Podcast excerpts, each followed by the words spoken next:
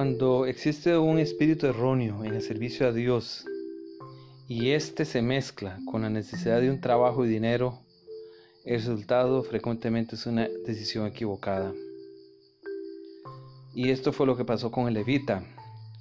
Jueces 18:30 declara el nombre de este hombre, Jonatán, hijo de Gersón, hijo de Moisés.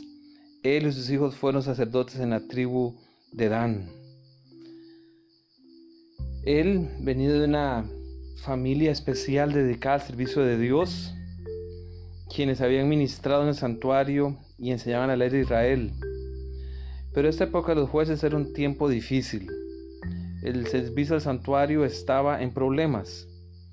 El país no era un lugar seguro. La idolatría era fuerte. Muchos habían abandonado la adoración a Dios y el apoyar con sus diezmos los servicios en el tabernáculo. Así es que era difícil para este levita conseguir dinero.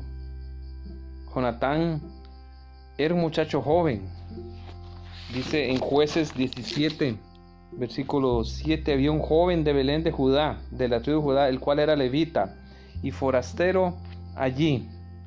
Así es que él salió en busca de dónde quedarse y de un trabajo. Salió de su pueblo y es allí cuando empezó a viajar hacia el norte y llegó donde Micaía, quien por un salario bajo, 10 shekels o 10 ciclos de plata por año, vestidos y comida, lo logró convencer de que se quedara con él. Jonatán se dio cuenta que la casa de Micaías estaba llena de ídolos pero él no lo reprimió ni lo condenó. De hecho, lo apoyó en sus formas y se acostumbró a vivir con eso.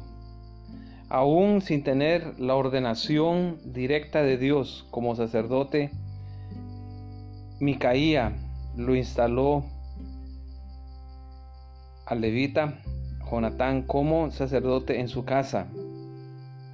Sin embargo, la vida tiene sus vueltas y en el capítulo 18 se nos menciona que los hombres de Dan, de la tribu de Dan, vinieron en esa región buscando más tierras para su tribu y al encontrarse con la casa de Micaía y todo lo que él tenía, ellos tomaron todas las cosas de Micaía. Venían 600 hombres y estaban armados de sus armas de guerra a la entrada de la puerta de la casa de él. Y entonces hablaron y con Micaía tomaron la imagen de talla, el efod, los serafines, la imagen de fundición. Y el sacerdote Jonatán les dijo, ¿qué hacéis vosotros? Y ellos le respondieron, versículo 19, calla, pon la mano sobre tu boca y vente con nosotros, para que seas nuestro padre y sacerdote.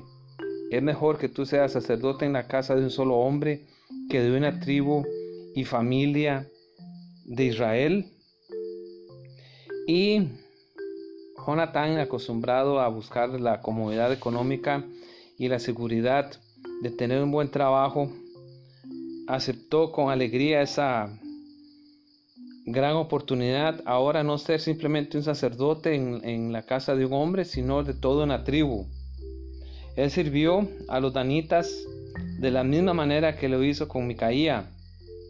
Los complació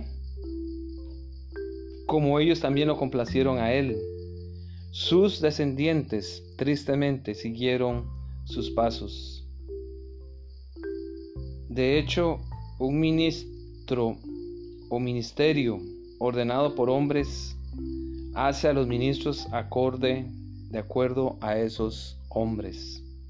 Lo que es hecho por el hombre, aunque pretenda ser religioso, sigue siendo tan solamente humano. Dios desea que nosotros le sirvamos, pero de acuerdo a lo que dice su santa palabra. Y de acuerdo a la motivación que tengamos, así también será nuestra vida y nuestro servicio a Dios.